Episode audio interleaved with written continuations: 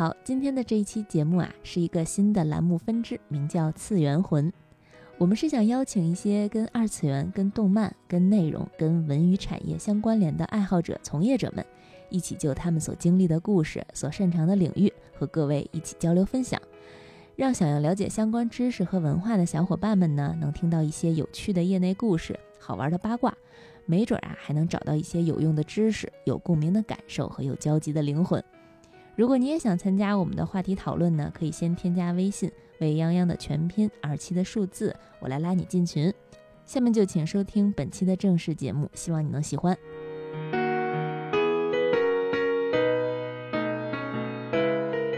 大家好，这里是《仙境之桥》的新一期节目，我是未央。那今天呢，我。终于请来了我的好基友南宫红，因为我管他叫小宫啊。然后我们希望今天呢，会从一个动漫从业者的角度来跟大家一起聊聊动漫人的日常经历，其实就是日常吐槽了。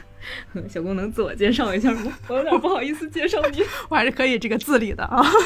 那大家好，我是南宫红，然后我是燃野文化现在的呃创始人，然后自己在这个行业里应该从一五年到现在摸爬滚打，在努力的成为先。区而不是先烈，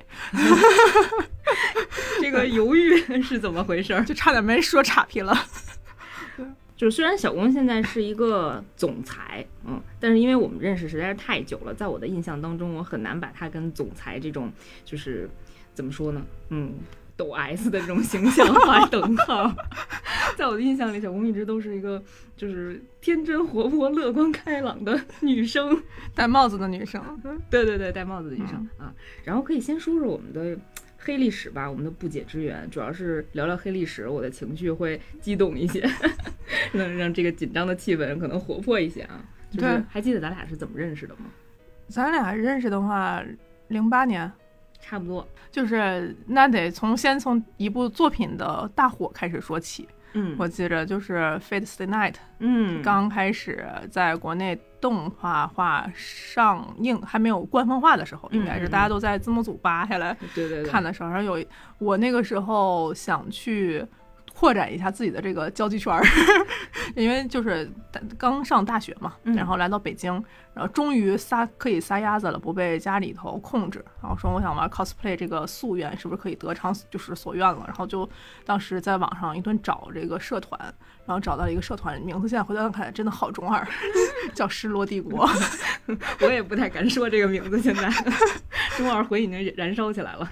对，然后当时加入这社团的时候，就是在丝毫对 cos 其实完全没有特别多认知，就只知道这个物种是什么的时候，然后就被拉上了贼船。对，第一天还是第二天说咱们要出舞台剧了，我说啊，然后他说，然后那个泱泱那时候过来就问说小公小公，那时候就不知道为什么就定下来叫小公了，对，叫小公小公。好，不对，好像好像产生了一次讨论，对，说叫小公小红还叫小南。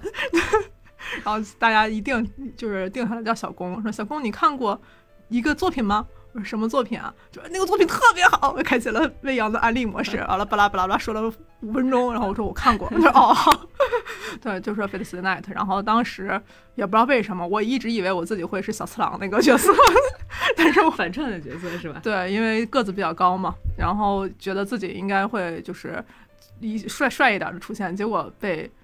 拉成了 Rider，这算是你人生当中的黑历史之一吗？哦，就是就是一阵蒙圈之后，说哎，我是谁？我在哪儿？然后第二天就去了天津，去参加了看过咱们那个《失落帝国》的一个视频，然后就上就上台去做。就是 cos 表演了，直接就表演了。对，就是但是舞台感特别好。就当时整个人都是就觉得，哦，这是这哪是 cos 呀？就是属于穿越了吗？现在想想，对。其实除了像 Fate 以外，然后我印象比较深的，然后我们一块儿还合作过反派鲁鲁修。就他妈的，就是你说到 Fate 的时候，我就觉得不能光我说我 cos 了啥，不行，这个话题已经结束了。不行，我一定要拉回来。啊，我当时是出的是原本领吧？对，对对对，嗯，对，现在依旧是红色的这种人气角色。嗯，不是，现在年龄可能加了三十岁了。对，反正在故事线里，咱俩应该就没没搭上。对对对，没什么合作。然后到了反派的鲁鲁修，依旧没有故事线的合作。对，鲁鲁修里面就是应该算是比较顺了吧。鲁鲁修当时大家说 cos 什么，我就直接就是。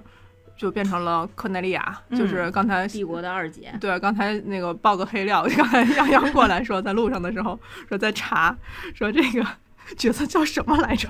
我就记得叫二姐了。主要是历史太渊源了，然后再加上那个时候大家所有的人都管小公叫二姐，我再也不记得这个角色本身叫什么名字了。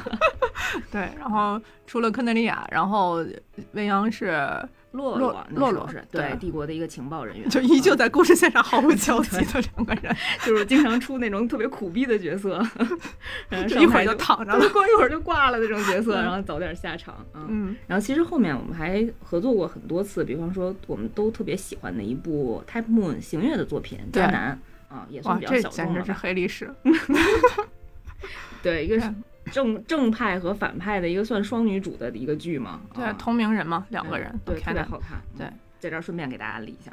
对，最近我还看到有人在推说那个就是御姐打斗特别爽的一个片段，然后一点开，果然是 Canon 的，嗯，特别好。大家可以也去回顾一下，感兴趣的话。嗯，行，说回来吧，黑历史这个阶段结束了。其实这个就不会存在在电台电台上，就是说 说出来爽一爽。对对，嗯，剪出来可能只有十秒，我们认识。嗯，然后就是刚才也提到了，就是其实我很难把小公等同于一个抖 S 的一个总裁这样。不是为什么哎，总裁一定要抖 S？你说出来总裁后面觉得就应该跟那个呃霸道这种词，并不觉得 就是抖 S。我觉得现在总裁都可抖 M 了，能创业的人都很抖 M。对，小宫是一个抖 M 的总裁了，怎么变成这样了？嗯，其实就是刨去这个外形啊，刨去这个属性啊，就是刚才也提到了，就是燃野这家公司，其实是在动漫领域做的非常出色、非常优秀的一个，只是活下来了而已。那也，我觉得也已经非常非常不容易了。然后能再简单介绍一下咱们公司推出过的一些作品吗？嗯，我公司其实分了几个大块儿吧，其实很难说一言盖之，说我们会喜欢什么样的作品，基本上都是觉得在国内会比较有。作者个人特色的作品，嗯，然后它可能不同于现在平台。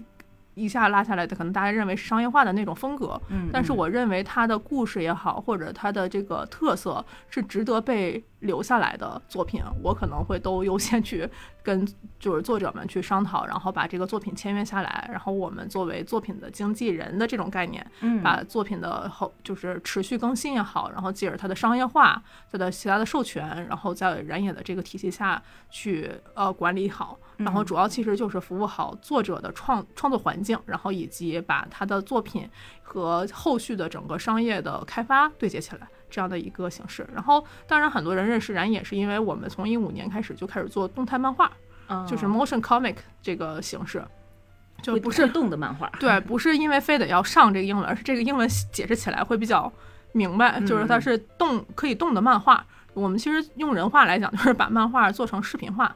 但它不是我们认为的那种二 D 动画的那种形式，但主要的问题就是我们希望能通过这种媒这个媒介的方法，把漫画真正的打出去。因为当时在一五年的创业的时候，会有一种感觉，就是很多人其实连漫画平台在哪儿都不知道。啊，对，一五年的时候，对，六年前，对，一五年是快看同时刚出来的那一年嘛，在这之前，可能大家对有妖气。我这可能插一个黑历史，就我知道有啊，其实因为有一天跳出来一个小广告，然后上面说你可以你要看这个什么什么什么的美女吗？然后点进去发现哇是有妖气耶，然后里面好多国内的漫画是这样认识的，是那种就那种杀猪的那种网页小广告小 文章。对我也不知道为什么那天我会灵机一动的点进去，从而开始了这样一段孽缘。嗯，对，是因为这样的，然后当时也会觉得看视频会是大家生活比较主流的一种被动接受信息的方式。然后，那我也没想到短视频会这么流行。反正当时会觉得视频应该是一个不不大家不会忽略的方式，而不得而必须要攻占的方式。但动画又很难做，所以那当时我说，那如果漫画不做动态漫画的话，那有可能在动就是整个视频的这个领域上就会失声。嗯，那我就想有一个形式把它推上去。当时选择了动态漫画。然后动态漫画也随随着这个一五年开始到现在，其实也就是跟着我公司这样的历史，这样慢慢的在国内起来了。现在大家也看到很多动态漫画，包括就是抖音上的一些视频、短视频的形式。其实这个形式渐渐的也大家开始接受了。嗯，对。那是等于说你提前了，你比整个大盘都要提前了，看到了这个短视频的这个趋势。其实不是看不看，而是需不需要。就是我觉得燃野，我从创造燃野的时候就一直。秉承着一个想法，就是这个事情是不是真的对漫画有效？嗯，对，是不是漫是不是漫画真正需要的事情？因为其实刚开始创业的时候，也有好多人会说动态漫画其实很鸡肋啊。或者是就是说，你们是不是就是提出一个新概念，想要出去融资啊？就是有好多这样的质疑。但是直白的，对啊，就是那就是很直接的嘛。因为我是一个不太愿意兜圈子的人，我是觉得我作为一个希望我的漫画走出去的人，或者是我不满足于现在漫画平就是当时的漫画平台，他们所谓的站内宣发能给我找到合适的我的漫画的阅读群体。那我总是需要找到一个合适的方式去找到那个人群。我当时自己选择了动态漫画。当然，这个事情在一五年的时候，我觉得不是所有作品都适合。嗯，对，我觉得只是能可能更多的不是非得要阅读漫画的人群，可能会因为动态漫画也好，或者是看视频的习惯也好，看到一个故事，看到一个他能接受的风格，他就会喜欢上漫画这种东西。我希望能做到这个事情，所以现在其实我也在找一些。各种五花八门的方式，是觉得让大家能在一些小的角度上看到漫画的魅力。他们有一天会觉得，哦，我因为喜欢一部漫画而从而喜欢上漫画这种形式。那我觉得这就是我想做的东西。对，真好，嗯嗯，感觉现在可能因为看漫画，我觉得对于有些人来讲，其实还是有一定门门槛的，啊，其实这个门槛我觉得越来越高了。对，就是我身边确实有人跟我反映说，他看不懂从左到右还是从右到左，就不知道怎么去阅读。这感觉是十年前的一个言论，当当真现在居然还有人这么问我，然后。呃，但是确实就是通过这种视频的形态，能让他们起码把这个呃大概的内故事内容，然后看到了一些出彩的地方，然后他会感兴趣，然后再去翻一翻原著，然后或者是再去看他的长篇的动画。我觉得这也是让他们接触内容的一个比较有效的一个途径吧。嗯，对，其实呃，我自己在工作的这个经历中，应该是第一年吧，有一次我有个作者给我反馈了一件事，让我挺感动的。就当时我们做了动态漫画，把他的那个那时候也是夜漫的一个形式，然后做出来一个视频，然后他正好把这视频给他妈妈看，他妈妈给他说说，哎，我这回好像看懂你画的东西是什么了。对，然后我当时那一瞬间，就是会有一种，哎呦，就是这一句话，我觉得值得我做很长时间的那种感觉。对，然后其实我可能作为一个从小喜欢看漫画的人，我其实反而没那么像作者的那种身份，说我。觉得要特别把漫画推出去，而是我是觉得漫画这个整个概念包含的东西应该先被表达出去。嗯，对，所以行业的大旗不是倒不是说行业的大旗，我就因为我自己毕竟学媒介、学学传媒出身的嘛，我觉得很多东西是要先易后难的。对，所以就当时反正也就就其实现在回头想想，就是觉得自己能看到那条路，所以走了那条路。现在当时可能走歪了，也就走歪了。对 刚才也提到啊，其实从小的时候，小公都在看漫画嘛，然后这个。就是能也跟大家分享一下，就是你你跟动漫的这个算是不解之缘吗？就是怎么从最开始的一个动漫爱好者，然后到现在一个专业从事动漫行业的一个从业者吧。其实，呃，这可能泱泱泱跟经历了我整个的周期，到创业之前那一段时间吧，就是从呃刚开始上大学之前，其实都是孤独的在看漫画，嗯，就是因为。在那个时间之前，就二十岁以前吧，觉得所有的漫画都是一个新的世界。嗯嗯嗯，就感觉每天开开一个漫画，我就在无限的，就是那种穿越时空中，就是就或者是穿越不同的宇宙里。就是你每天都能看到新的想法、新的 idea、新的世界观、新的人生，就我觉得太爽了。就我不需要跟别人讨论，这是给自己 宅属性，然后做了一个解释吗？对，就不需要，因为每天感觉都跟作者，就是跟作者在感觉有新的交流，跟每个故事里的角色好像在做探讨，跟着他们在玩儿。然后到大学了之后，其实直到真的接触了 cos 之后，我才发现哦，原来有很多人。其实是把这个，呃，这个故事里的一些属性会加的更重的加到自己身上，然后大家会在这个基础上去讨论很多它里面的故事，喜欢不同的人，然后那时候才知道还有 CP 这么一说，就我我是从远就是感觉从远古来的那种，加入了一个新的社群里面，然后渐渐的就开始，其实我真正走到这个呃相关行业的话，是因为咱们当时做 cos 剧，会接触配音。哦，真的吗？嗯，就是因为当时做鲁鲁修的时候，让我去配科内利亚那一次，我是第一次，我我是第一次拿起麦克风尝试做语言语言的相关的一些表演。然后当时也是在大学的时候要出国了嘛，然后就觉得哦，我也不能 cos 了，那我还有什么的一种方式能让我离角色或者是我觉得离内容还很近，所以当时就说那我可以尝试配音，嗯，然后在那个时候学开始在上学的时候也学了一些关于音。就是音乐要音效和后期的一些内容，然后我发现，哎，那我要是配音的话，我又能通过音乐这些事情、音效或声音这一块构建出来一个世界。然后我就发现，那除了动画制作这一块，其实整个声音那一块儿我全部都会了。嗯 对。然后渐渐的又开始通过配音认识了很多做动画的朋友。嗯。对。然后那个时候，其实在国外的话，我们就开始打一些线上的，就是那个应该是呃一。一二年、一三年的时候吧，就开始有一些国内的动画开始出，就是制作出来了。然后那个时候其实并没有特别专业的人在做音效和配音的这一块的东西，可能配音团队，可能北斗企鹅啊，像这样的专业的团队开始也，我们是同一波开始正规化的。然后那个时候我们会接触一些说有一些做音效啊，或者是动画那个声音的需求，然后我们当时就成立了一个团队。然后把这一部分逐渐的开始商业化了，就逐渐变成商人了，对自己变成了一个专业化的团队。啊，在就是做动态漫画之前，其实先尝试的从配音这个领域，然后。怎么去结合内容行业？对，其实这个时候还经历了一个时期。现在可能有些听众大家也会熟悉，我那时候也加入了乐声配音社。哦，对，当时就是我们也自己经历了翻配，就是 Final Fantasy 系列，然后翻配银魂 的那一个系列的那个时间。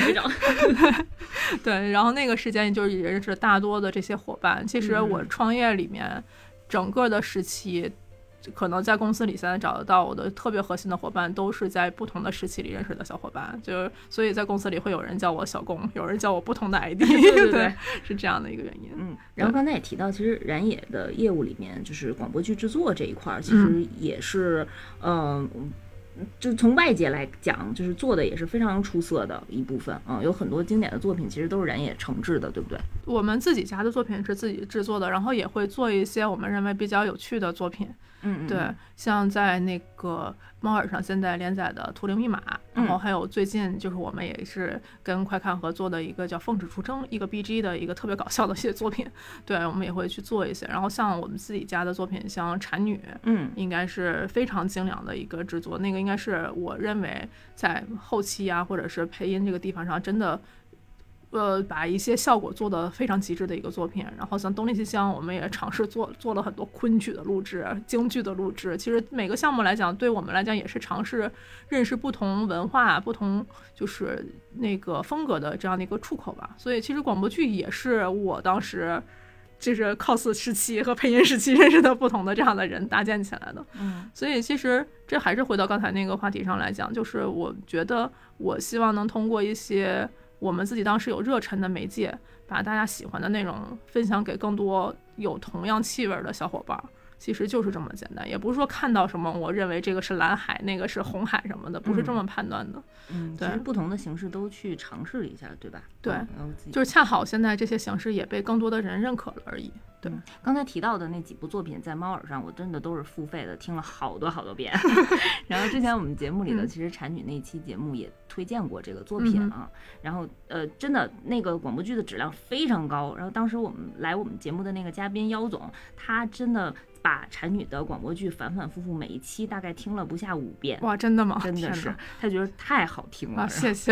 中午午休的时候，然后直接听到睡着了，也也是有催眠说，不是说催眠，就是因为听了太多遍了，感觉台词都能背下来了。因为本身产品那个作品里面很多台词都非常经典，对，然后再加上配音老师的这种优秀的演绎，啊真的质量非常高，强烈推荐大家可以去尝试一下。嗯，谢谢。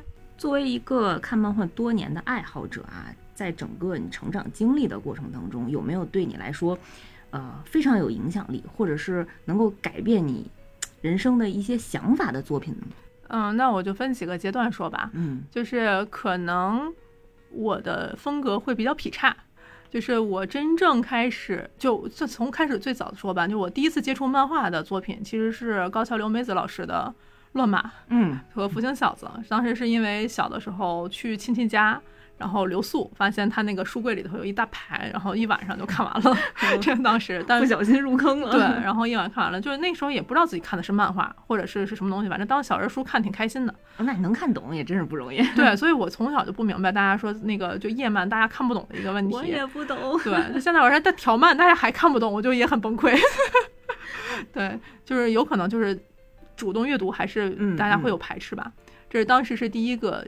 这样的一个作品，然后第二部作品其实是高田玉三的老师的那个《三只眼》，我也不知道为什么，然后当时也是通过我哥买完漫画，然后放在那儿，然后我看完了，然后那个作品吧，大家也会知道，就画风非常的重，剧情也非常的重，什么生生死死讨论的，反正当时也没觉得看得懂，但是就是看就是看看掉了，觉得哇这个世界好精彩，然后人生怎么这么乱。当时就有这种感觉，在小小的这个心灵里种下了那么一颗种子。但什么时候开始真正觉得漫画好看？是同时有两个作品，就是特别的两极化。一个是北条司老师的《开启爱》，就是三猫眼三姐妹。当时就觉得哇，就是大姐、二姐、三姐，这有有一三个三个姐妹，就是泪，然后爱小哀这三个人，感觉。现在也是基本上覆盖了女士，就是对女性不同年龄段和类型的那种就是预设吧。然后当时会觉得，就是这个对女性的描写，包括当时警官的雅子，我当时觉得哇，这些御姐也好，或者是清纯的御就是女性也好，可爱的女性，在那个作品里头都非常的有趣。然后包括她挑战一些就是不可能完成的任务，然后和这个警官这个跨越身份的爱情，都觉得非常非常的就是。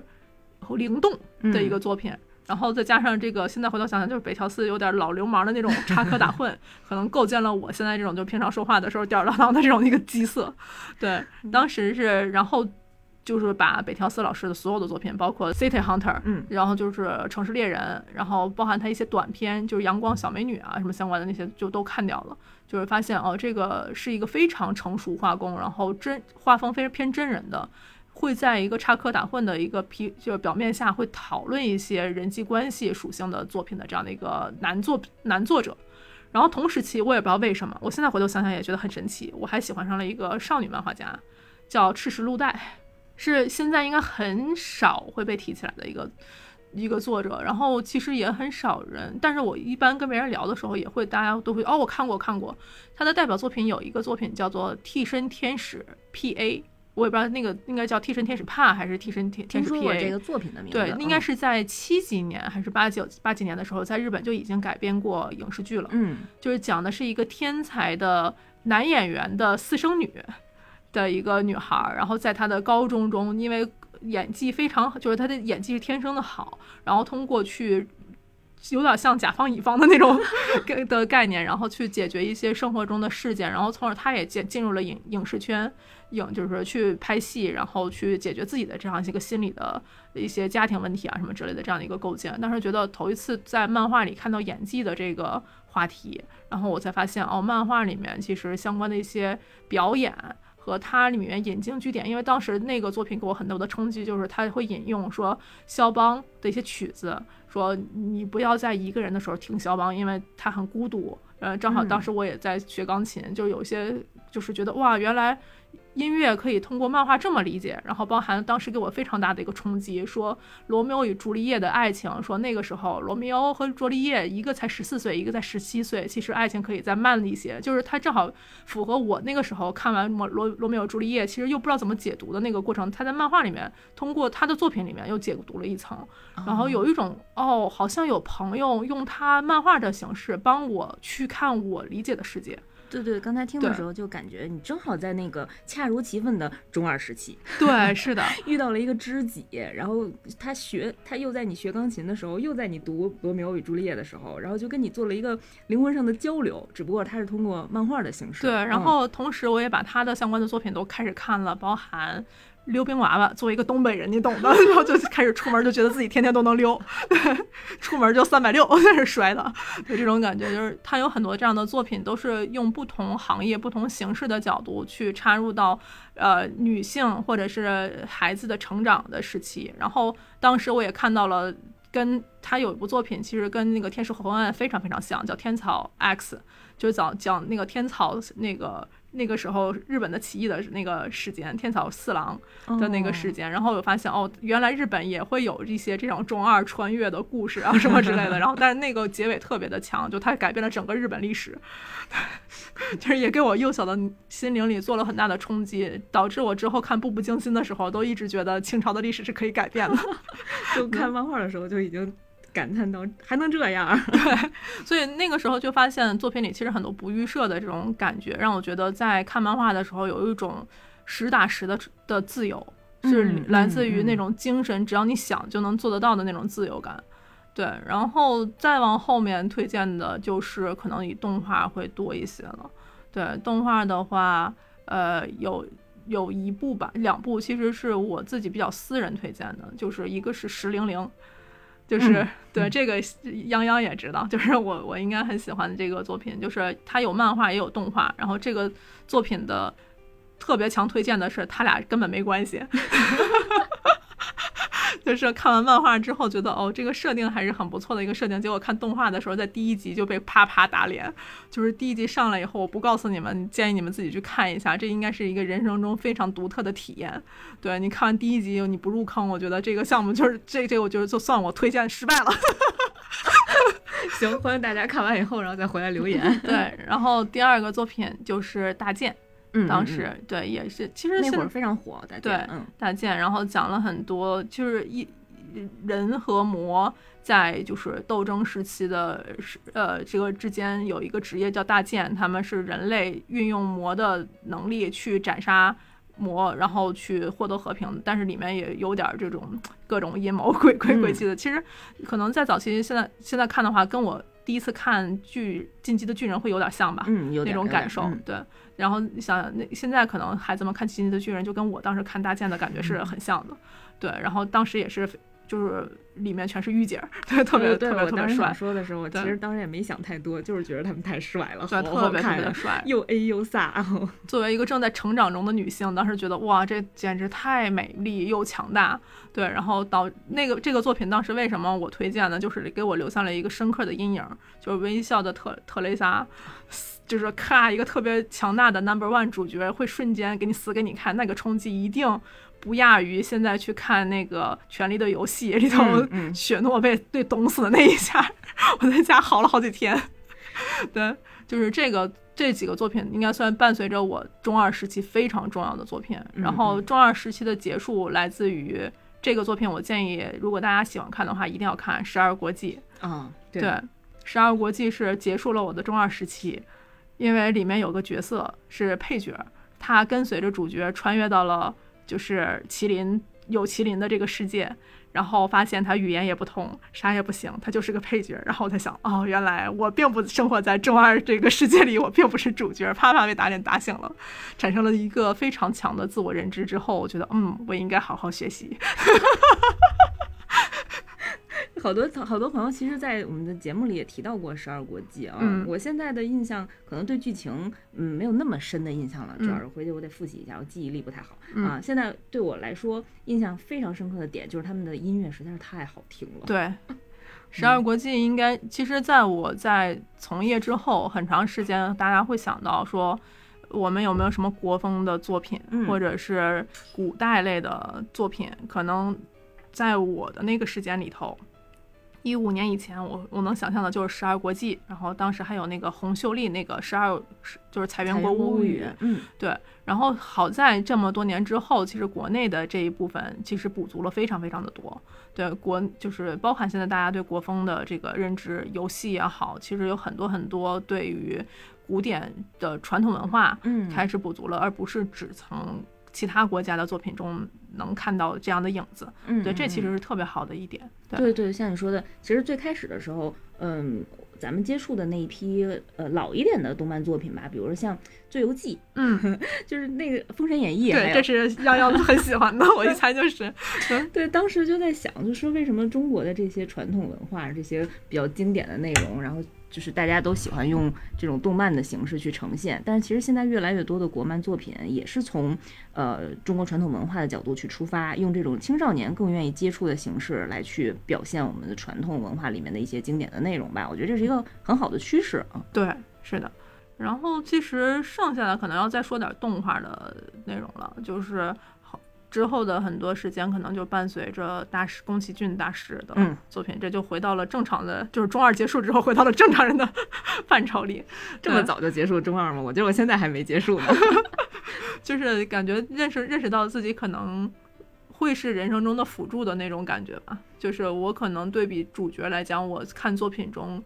我可能跟辅助或配角的角色会更多有共鸣。对，小公过早的结束了自己期待黑猫从天而降的这个，是的，这个期望，不像我，现在天天还路边捡猫呢。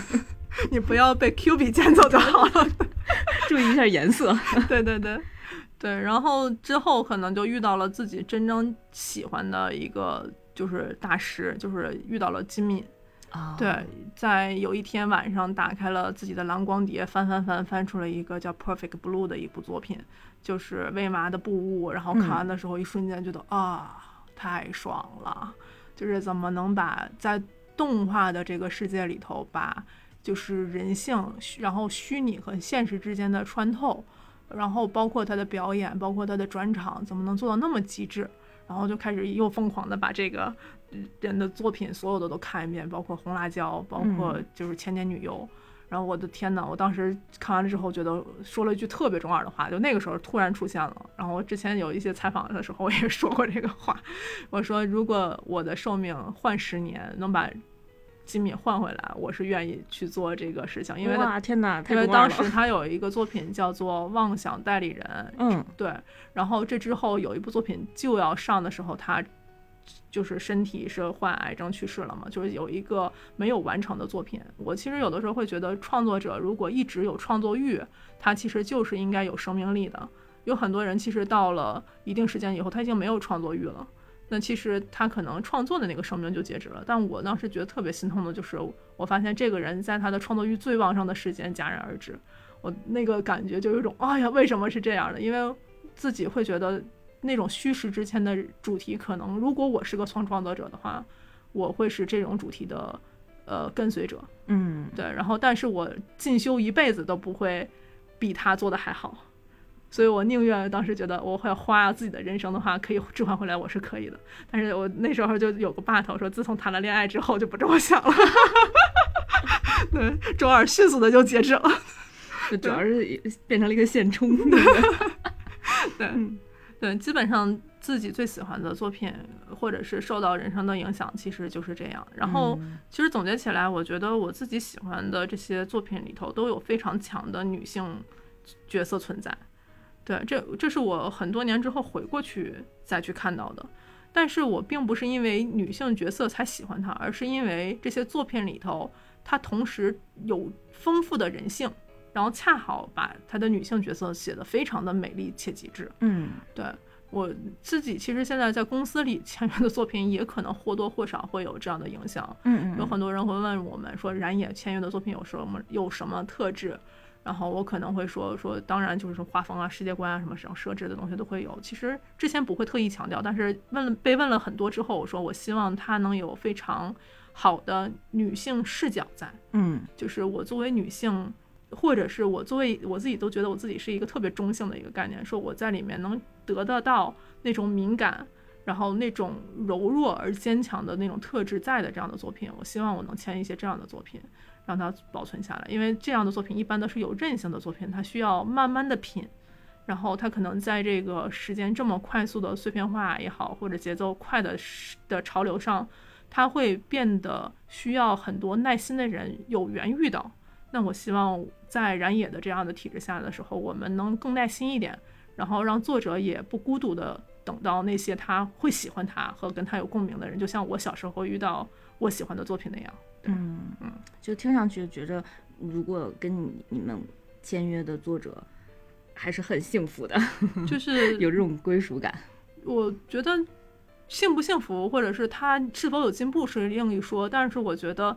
起码在我的公司里，大家是真的喜欢这部作品，嗯，然后大家会觉得，如果可以，我们会想尽办法去排除万难，把这部作品连载下去，然后尽量保持它在作者心里头，然后和我们认为它比较好的样子在里面。对，刚才也提到了，就是咱们呃之前签的作品，可能绝大多数是这种女性向的作品。嗯嗯，小龚其实之前在三千老师的《天地无用》里面也详细的介绍过女性向作品，对吧？能能给我们大概再简单介绍一下吗？其实我自己会觉得，就是女性向作品，它一定是。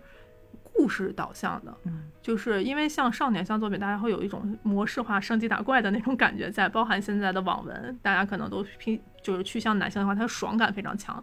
女性向的，其实我就还是还是再转一下，就是女性虽然是女性向的作品，但是我觉得就是偏向这种女性感知的作品，它是娓娓道来的，嗯，它需要慢慢的感知里面的情感流动，对，然后它的故事可能只是人生的周期中的一部分。所以它其实，在系列化的这个角度上来讲很难。所以我们经常看的影视化的作品，可能你会发现，就是一个家族最大的就是大宅门，一个家族里的一部分，对吧？它可能很少有转代的，它只是人生的这种切片的一个角度。所以我自己公司签签的作品来讲，其实都是这种特质的。所以上次也跟就是在三千老师那电台里头也会说，说女性向作品可能更偏向于影视化。嗯，对。就是这是我的一个感知，我也希望女性向的作品能真正走出这个牢笼。但是现在可能，呃，我自己现在看当下的这样一个状况，会会有这样偏向，希望它能跳出去吧。对，嗯，现在看漫画的人群占比，其实男性女性基本上是平均的。对，但是他们的需求完全不一样。对，其实虽然大家可能都是为了爽的东西去看，就是一部作品。但是男性还是趋于那种荷尔蒙的爽，他会追求力量感和速度感；女性会趋于情感的共鸣，嗯，感情的流动。对你现在看，就是这最近正好有一部特别有趣的作品上线，就是最近大火的《山河令》，就是男性会把它当武侠剧，尝试着去把它当武侠剧去看；女性你会发现一定会在看各种 CP 和情感上的一些关系。这就是我说为什么当时我经常会拿这个例子去举，我说《权力的游戏》是一个很好的一个商业性作品，因为它既包含了男性的这种权谋斗争，它又包含了女性在里面，大家对他的人性情感，大家的这样的一个依赖和依托，这是一个非常好。好的，有女性视角的全产全品类作品。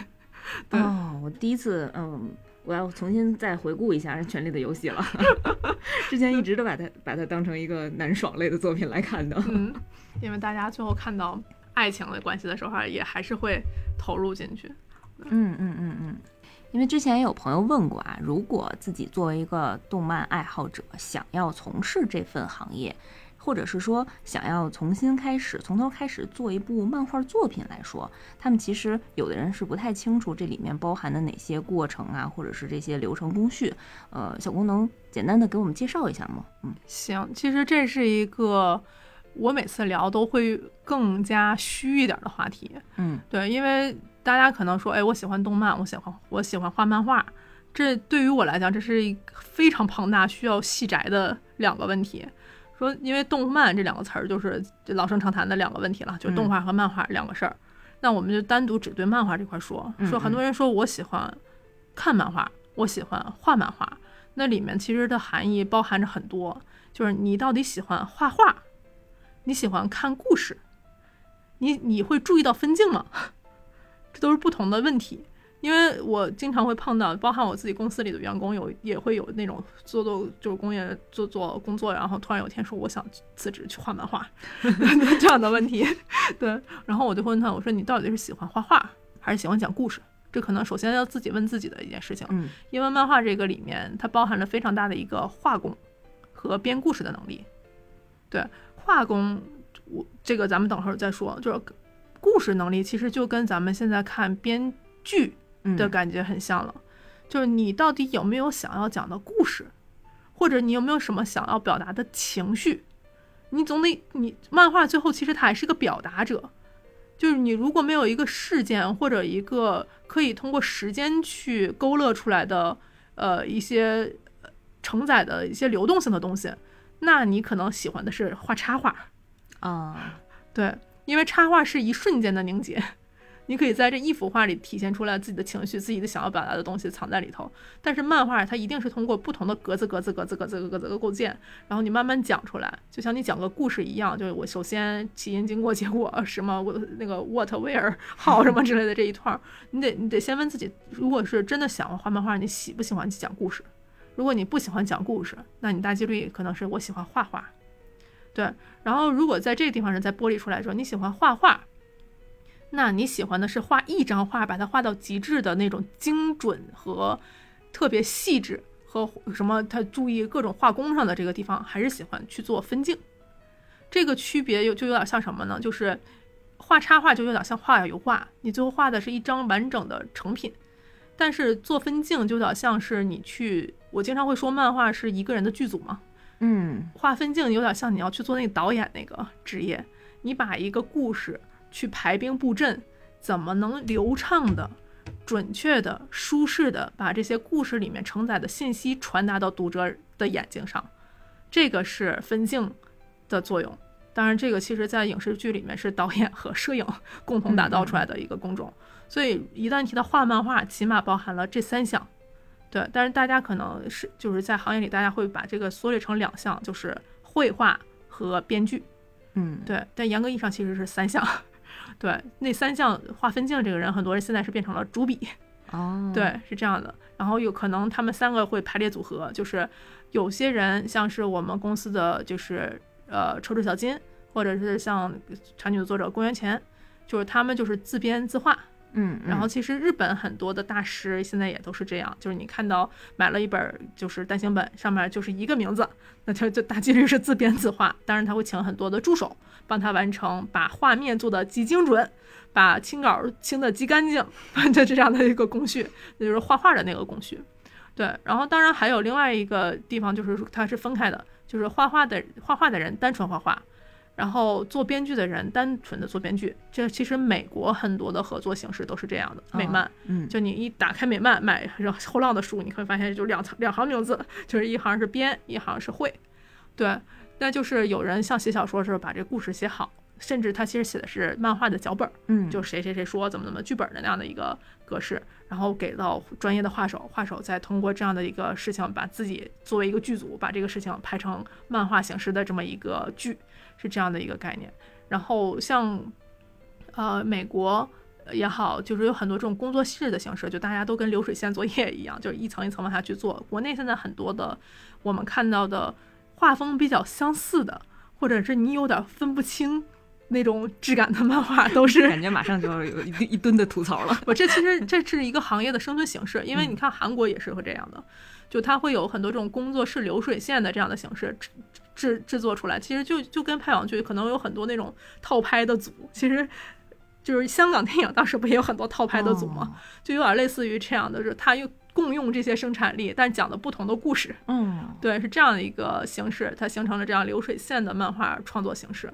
所以我自己会归根到底会觉得说，如果你喜欢画漫画，在工种的分类上。可是刚才的问题，但是从对自己的分类上，还有另外一个问题，就是你到底画漫画是喜欢你喜欢做脑力劳动，还喜欢做体力劳动？对，因为画画是，就是如果你单独分开分出来是画画的话，就是更多的是体力劳动的，对吗？就是其实都有创意的这样的一个概念在啊。但是如果你是只单纯的喜欢把画画，你不管你画的内容是什么，你只是喜欢比接触到纸，无论是纸还是绘绘，就是绘画板上的那种投入的感觉，看到这个画面不断的在增长，那这其实是体力劳动的一种。嗯，就你不在意你画的是什么，你只是 单独的喜欢画，这就流水线上的人。对，那感情的机器。对，那你可能在这个从业者上确实老熟能生巧。嗯嗯。但是你要是在创作的这个地方上，如果我想要更多的脑力劳动，我希望别人看到这个这个画面就知道是我，我希望别人看到这个故事有深深的我的风格的烙印。那其实很多精力你会发现都要花花花在前期工作上。我要怎么讲这个故事？我要怎么把这个分镜做好？我怎么把这个画画到我能表达的信息精准的传达出来？那都这都是在下笔之前的工种。那你需要锻炼的是你的眼睛，锻炼你的欣赏能力，锻炼你的表达能力。这可能都不是练出来的，就是手上去频繁练出来的事情。对，所以这其实是就是两个方面四个问题吧。嗯嗯，我觉得这是这个如果想要进入漫画行业里面的人自己想考虑好的问题。听下来觉着画一部漫画真的非常不容易啊，有的时候就是一个人撑起一个剧组，嗯，感觉自己又是导演又是编剧又是演员。对，嗯。然后，那除了那，比如说我这个作品已经创作完成之后，那我接下来是不是我就想在哪边，在哪些平台发表？我就到了后面的这个，这叫什么？这是一个运营的阶段吗？其实，在创作的时候，大家就会接触到另外一个行业里头，经常会说到的工种，叫编辑。嗯，责编对吗？对，责编就是编辑，其实也分了好几类吧。就是像我接触过的很多比较优秀的编辑，可能来自于像日本也好，也还有之前出版社出来的编辑前辈，就是他们其实，在带新人也好，或者是帮助一个优秀的作者去重新锚定自己作品的信息的时候，非常非常的强。就他可能从创意，我说从内容的地方上，能帮大家去修剪枝。枝芽就是你的不对的地方，或者是导向你的更精准的正轨。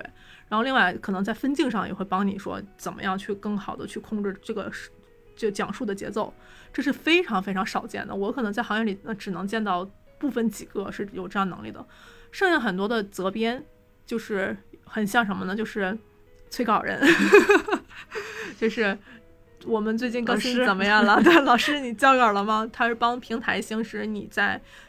更新的周期上能按时的从事你满足你商业化的更新频率的需求，嗯，对这样的一些就是呃能力的这样的一个人。但是现在其实所有的责编都希望自己能具有编辑的这样的一个职能，对。但其实这里面的也是非常大的一个学问。我总觉得责编进入编剧就是真正的。编辑的那个职能里头，你需要懂心理学，你需要懂戏剧理论。我觉得这些很多的一些基本的知识还是要补充的，而且起码你需要一个庞大的阅读量去支撑你对行业里内容的理解。对，这个其实里面还是有一个很大的一个就是沟壑吧，因为我我知道很多漫画作者都在吐槽编辑，就是两个人说的可能都想为作品好，但是说的南辕北辙，就是。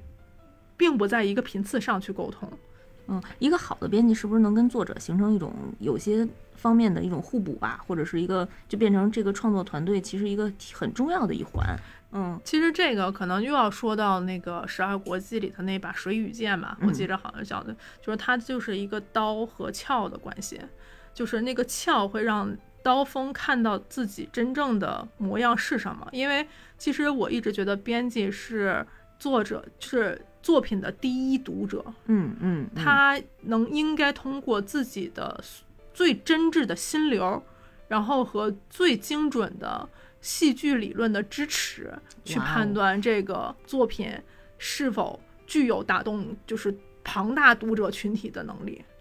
对他应该去，然后去告诉。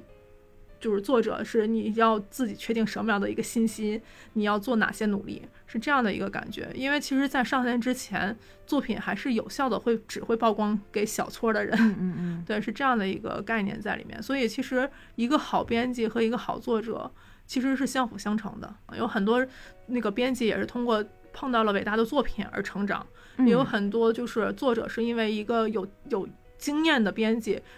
步入了正轨，然后进而去有了一个好的作品。其实像是咱们现在说那个《鬼灭之鬼灭之刃》，对我现在那次《鬼灭之刃》，对他也是经历了很多次尝试，然后包括编辑的坚持，就是然后告诉编辑的一个预期的控制管理，然后他在很短的时间内很好的这样完成了这样的一个完整的作品。对，其实都是这样一个互相支撑的。结果，嗯，在里面，人人也公司里面会有这个责编的这个岗位吗？其实会有啊，我们其实最早的责编其实就是我，对，然后包含其实跟那跟我们一起做电台的三婶儿也是责编，对我们其实都会跟作者去不断的去探讨作品的定位定义，然后包含故事，然后。读者的反馈有哪些是有效的，哪些是我们认为可能暂时先不要特别快的，让他有刺激性的去告知作作者的这些事情，都会去自认为吧有效的管理。其实现在互联网把编辑的很多职能其实削弱了，哦，因为在数据导向嘛？在出版行业的时候，你是看不到那么多读者的反馈的，读者的反馈都会寄到出版社，然后经过筛选后，一般都是发出去以后一竿子打死了，反正我这作品已经发出去了，就是他收一大堆作者呃读者的刀片儿。对，现在就无比快的，你可能就是读者的反馈也是，咔嚓嚓五秒钟看完了，就能在上面弹幕也好，或者是评论也好，就能收得到。其实作者会需要更加强大和结实的心脏，嗯，去面对现在的创作。明白？对，嗯，就跟我们做播客节目一样，嗯，大家。轻拍啊，说出了自己的心声。嗯，对。那最开始的时候，或者是即使到现在，也会跟这些作者大大们会有一些会产生冲突吗？反正我自己定下来，就是这就是总裁的好处，就是自己会画一条线。嗯，就是我们会尽自己的，如果产生了分歧，我们会尽自己的全力，嗯，去找方式，让找让能让作者接受的方式去说服。但是如果怎么都说服不了，一定听作者的。哦，对，其实这个事情我跟抽脂小金当时也是产生了很多的，就是尝试，因为这就是我从作者身上学到的很多东西，就是他希望我在创作的时候能有更好的助力，而不是变成阻力。嗯，对，但是我会认为有一些阻力其实是能让他快速的从理性上认知到这个问题，等到真正上线面临。观众不可控制的一些反应的时候，他有准备，所以当时其实做了很多这样的摩擦，但是其实最后都会发现，这样碰撞之后，总是能找到一条我们双方都认为更好的路。嗯，对，这条是现在我觉得很庆幸的一个，我觉得然也很很幸运的一个事情，在这里面，就我们还是能达成一个就是和谐的关系，因为作者其实很在基于作者信任的这个条件上，他不会排斥我们说话。对，因为有的时候会做那种预设，就是作者先天不信任你，你怎么说都没有用。嗯嗯。对，所以这一点上，我来觉，我觉得就冉野现在很信任，就是很幸运得到了作者，起码在先提条件上，他们愿意倾听我们给出的建言和建议。嗯嗯。对，像你们觉着幸运的话，我觉得作者拿到了他们就是能够相匹配的一些回报，无论说是我们这个作品的人气。还是真正能给他们做的一些变现的内容，我觉得这是双向的嘛。我觉得都是双方一起共同成长的。对，其实有的时候这种成长，呃，我我自己会觉得作者一定付出的更多。嗯，对，因为作者其实是从最早的时候把一个东西从无到有的那个人，就除非可能有一些合作模式是那个 idea 是平台给出来的，或者是是编辑主导的。那可能更像是一个外包合作模式，这合作模式是不一样了。对，但是我们这边很多的作者作品都是作者这边拿到了这个原生的种子，我们其实只是帮助他修剪枝芽、挡风遮雨。其实这个一定是看得到，所以很多人说喜欢冉野的作品，其实真的我觉得是我们遇到了很好的作者，可能在恰好他在需要帮助的时候，我们相见了而已。对，真好。嗯。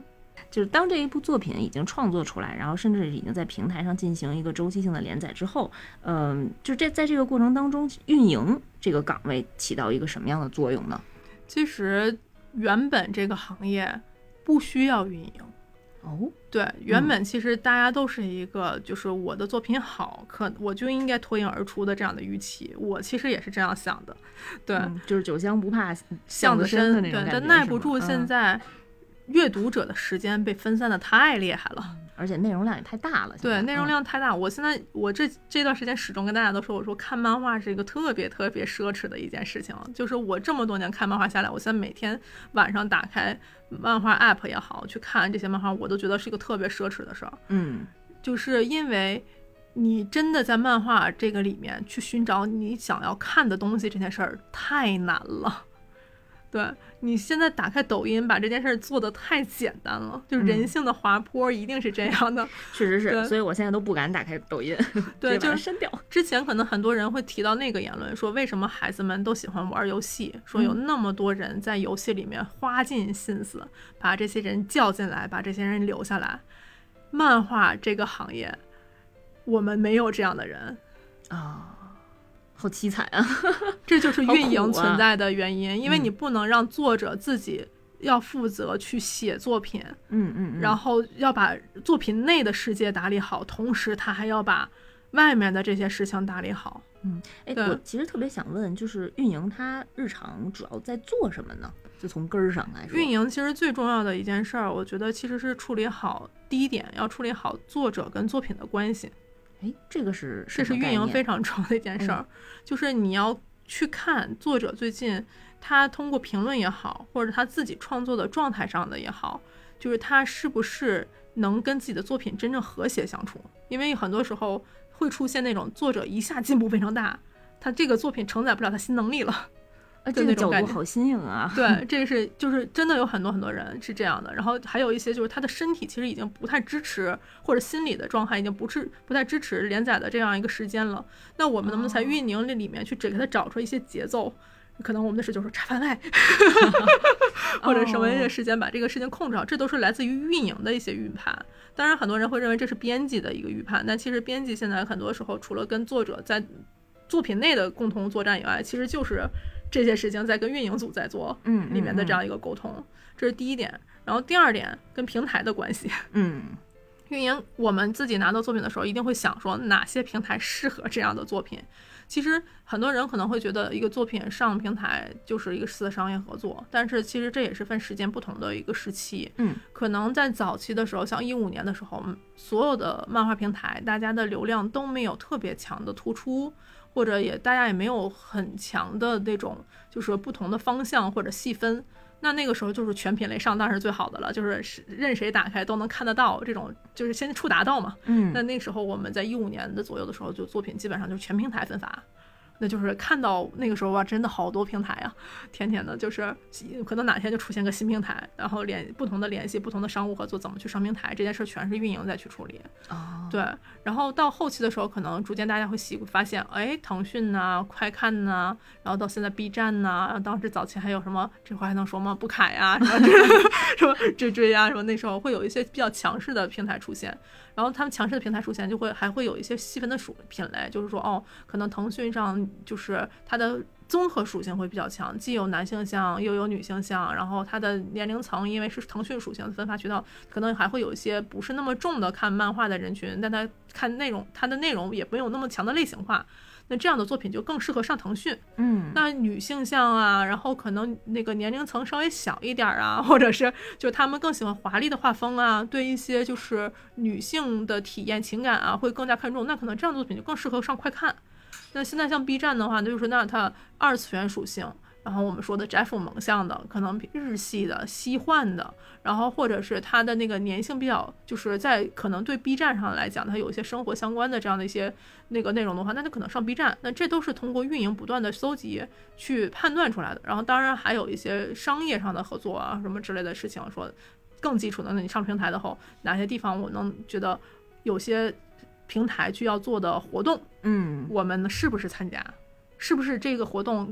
不会打扰老师的更新周期，但是它也有效，对，这是一部分。然后还有一些可能跟平台的编辑希望说，哎，我们自己现在有一些像，假如我们要广播剧了，我们是不是能一起联合的推广？嗯，对，这样一些事情。然后包含我们推荐位置啊，我们做的图啊，什么推荐图啊，包含之前有一段时间上平台，你就需要把那个那个内容切成格不同的格子再上传，这些基础的一些碎片化的一些管理，可能都在我们这边。然后其实更多的还有些就是说，那我们在运营的地方上，我们是不是能做出来更好的、有效的物料，跟作品平台下面跟那个呃，就是评论里的互动？对，当然我们互动做的很少了，我们这样就是可能有些回问题的回答呀什么之类的这些事情，然后一些关键事情，包括所谓的引号公关，就可能出现了一些。呃，大家预期不到的一些评论啊，或者事情，我们是不是要回应啊？这些事情其实都在运营里。其实运营更像是一个大总管，嗯嗯，对，它更杂，但是它需要更多的对全面的作品的一个了解，然后对不同媒介上的这样的一个预判。对，这个其实是我自己在燃野这个体系里这么理解的，可能其他的公司。或者是平台对运营有不同的理解，但是我觉得运营这个概念都是希望在作品的创作之外，能让作品更加有影响力的公众。对，嗯，我能理解运营其实是在尽量不打扰到作者本身创作的内容之外，然后能让这个作品再有很大的加分项。对，这是我觉得这是我认知的。当然，现在也有很多本末倒置出现了。对，本末倒置是。就是先有运营，再有作品吗？举个不恰当的例子吧，这个事儿可能有我吐槽不太好，但是我在这儿也吐槽了。就是我们在做动态漫画的时候，因为我们制作的这个团队会有非常大的一一批，就是美术团队，就我们需要把补画啊、画面的处理啊放在这个美术团队里面。然后我们的美术就是补画的人员，经常在当时跟我们吐槽说，他们天天都在染野修文物。就是把这种差缺补漏的这些事情补出来，或者这些格子的补充啊都补出来。但是现在因为动态漫画有很多这种制作的需求，可能有一些人会把这个需求放回到作者那边。哦，对，其实就无呃在没有感知的情况下，其实让创作那部分的事情变多了。但这个事情其实也是因为电子化的产生，因为我我知道有些变多的地方，它其实在之后可能编在出版的时候也会要求。对，也会要求出来。这逐渐的，其实让这个行业开始正规化了。但确实在增加的那种劳动力上，我们是把这部分劳动力的消耗放在了公司的需要承担的那个好费用里。嗯，但有些人其实是把这个地方放给放到了作者那边去。那作为一个在这个动漫行业摸爬滚打这么多年的一个专业从业者吧，嗯，没有打引号啊，嗯。就是小工对于整个动漫行业现在有一个什么样的看？现在是一个什么样的看法呢？哎呀，我先解释一下前面那个 title 的问题，就是其实也没有多少年，就因为严格意义上，国内的新的这个网络动动画漫画行业，我自己会认为从零九年开始的。就是从六九年到现在，其实十一年吧。嗯，然后其实我不算是老的那一批，我只是算是在资本涌入的那最好的那个时间里头，我是乘风破乘风破浪的那一批，就是算是赶上好时候的那一批。所以从一五年开始到现在，算是满满打满算，马上四月一号公司这是第六年的这样一个状态，就是提前恭喜一下，谢谢。就是这不算是老，就是也不算是有经验，其实。可能对于一个公司来讲，三年刚刚入门，五年才知道自己可能要面临的东西是什么，对。然后在整个行业可能都是这样的一个前提下，我们面临最大的问题现在就是人的专业性、职业性，对。因为我自己之前在微博上发过一次讨论，我可能现在自己复述自己的那个想法都没有那么精准了。我觉得人的。是要分几个阶段的，尤其跟创业就是创意相关的行业，在刚开始的时候，你你的创意其实是能覆盖掉所有的问题。嗯，这可能就在我在第一年、第二年的时候，我就觉得我用动态漫画这个概念，就我你问我运营是什么，我就是用动态漫画推出去，我这个形式就是我的运营，因为没有其他人做动态漫画，只要我做了这个视频，单个视频两百多万点击率，我就是有效的把这些人转化成为我看漫画的人。就你不管他看不看漫画，我这个故事走出去了，我这个画面走出去了，那就是当时就我一个 idea 就可以搞搞定的事情。但是现在逐渐逐渐你会发现，这条赛道上太多的人，就你做视频有无数个视频在后面等着你，怎么能刷到你？嗯，这就变成另外的一个问题了。涌入了，对，而且涌入的这批人是什么呢？是互联网精英，就是那从创意阶段里头，那你就进入下一个阶段，叫做我必须得职业化。嗯。职业化的概念就是我需要有一个平均数的标准，我起码要达到六十分以上的水准。我我不犯六十分以下的错，但是我知道六十分在哪儿，我知道互联网的六十分在哪儿，我才能跟着这个整个行业往前去走。因为我一旦低于这个平均分，其实我就被这整个大行业都不是说文化行业，是在你。从事的媒介的这一条垂直的这条领域上，你就被挤出去了。你像我们当时做漫画，那就是图文行业呀。嗯，我们当时没有短视频的时候，我们的竞争对手就是微信公众号啊，对吧？我们就是社交媒体啊，就是大家刷微博上，那时候有多少网络漫画是从微博上出来的，对吧？因为小四格什么的。对啊，因为那个就是垂直于漫画 App 的竞品啊。但是当短视频出来之后，你会发现他们一个视频的这样 idea 就直接把所有东西全干趴了，对吧？那个是哎他们的 idea 时期，但我们在那个时候就职业性已经不好使了，我们要保持再进一步 level 三的专业性。专业性就是这个行业的峰值，就是有没有什么作品，或者是有没有什么方式能让你变成不可替代的，一眼就能看到的那个喜马拉雅。现在其实整个行业里头，我们缺人的喜马拉雅，我我们也缺作品的喜马拉雅。所以其实你们也是一直在想寻寻找着更多就是更精品化，就更精品的作品和更精品的从业者吧，可以这么说。对，其实咱也签的很多作品，我们最底层的逻辑标准就是这个作品我看完之后，我过三年会不会忘？过五年会不会忘？过八年会不会忘？或者我一辈子能不能忘记？我其实希望我做的作品是我一辈子都忘记不了的，就像我刚才介绍我喜欢的作品，我我也没很久没复习，但是我张口就能来。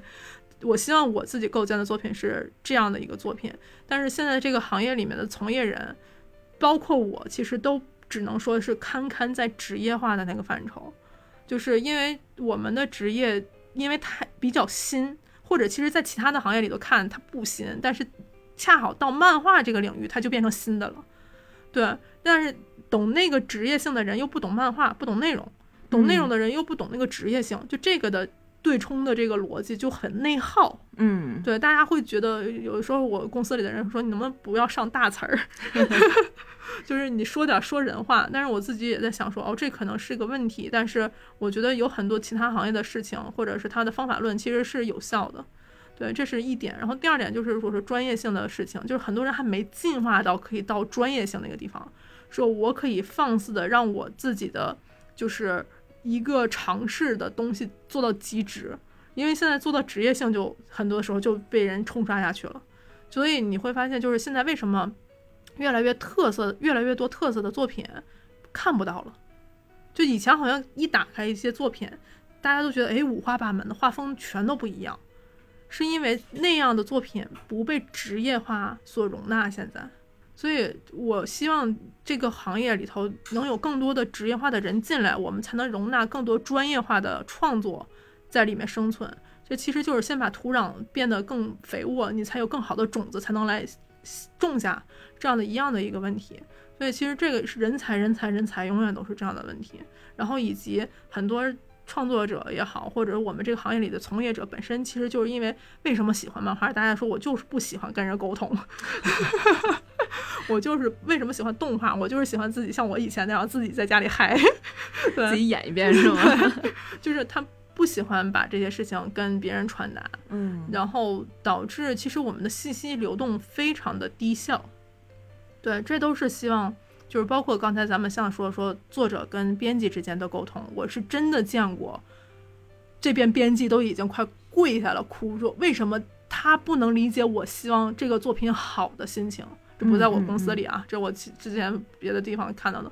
然后作者那边也跟我在说，他们怎么就不懂这个作品它真正的卖点是什么呀？就两边都是我的朋友，就我也很崩溃。然后我在中间做 translator，太难了。对。嗯，那会就是像刚才小龚提到的，经常会遇到这种就是职业化和专业性的这种冲突吗？因为我觉得可能对于内容创作者来说，确实就是一些商业化的想法和思路，就是有的时候是是有一些。互相违背的，嗯，或者是互相矛盾的。我觉得要看行业的周期性吧，或者是这其实从商业逻辑上来看，像我这边燃野，我们从设立就希望特色性的存在，所以我们做的所有的像燃野，大家很多问说你们这么小一个公司为什么什么都在做？因为我们什么都在做，希望能保持的是它的这个专业的特色性。嗯，确实是，就是嗯，外界很多评价，还有我的认识，我和小工的一些朋友都经常会说，就是冉野其实从来没有说随大流去做过什么事情，嗯，都是一直秉承着自己的那个初心的那个方向吧。嗯对，就是因为我们就想做这种独特的东西，所以。但是平台他们就会在职业的那个上面想说，我们是不是能以最大公约数的这样一个 算法，能让更多的人进来？对，这是他们作为商业性必然存在的这样一个要求。所以我特别理解平台。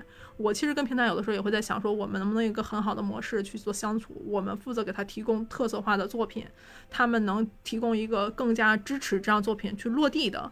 这样的一个环境。其实平台也愿意，说实话，我接触的所有的平台都希望能有更好的作品进来。嗯，但是这样的信任关系到底怎么搭建这件事儿，其实需要很多的人去真正信他们，最后去构建那个愿景才行。其实除了今天小公参加我们这期节目的录制以外啊，其实小公本身还有一个自己的电台，在这儿可以跟大家一块儿安利一下。我这安利电台以后就瞬间漏气，你知道吗？别漏气啊，小公别害羞。特别感谢泱泱，就是这个电台应该没有泱泱的电台的话，我估计就很难出现。啊，真的吗？对，因为就是泱泱刚才跟我还在说，说中间有段时间电台其实更更更更更，然后突然断更了四个月。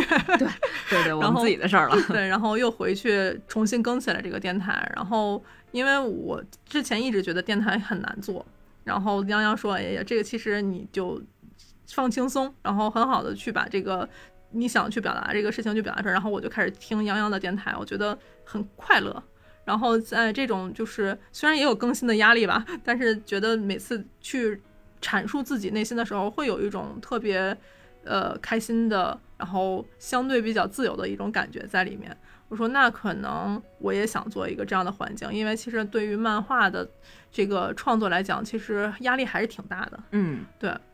然后我是就是拍脑门跟我的编辑，我俩说现在要做什么样的电台，我就说为什么露怯呢？我们电台的名字叫做“好想逃避”。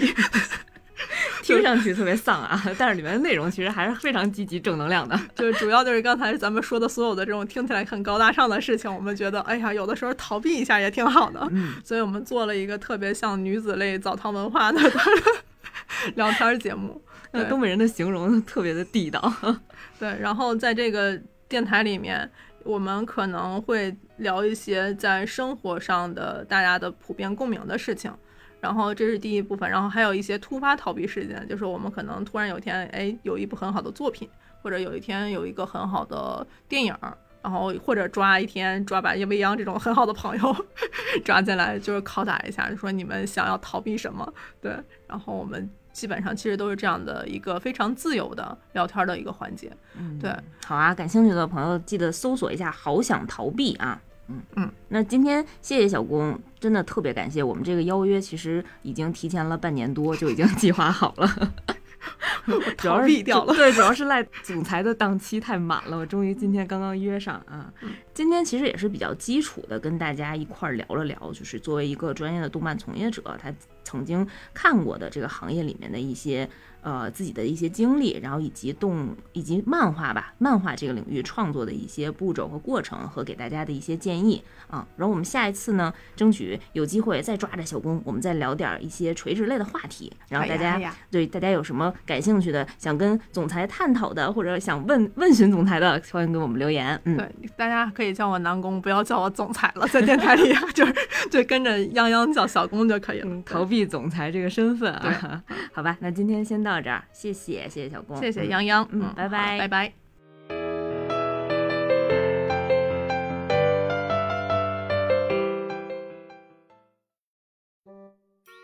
对人工智能，喂，好，行，就尽量冲着他说，这样会收音好一点。对，咱俩会这样。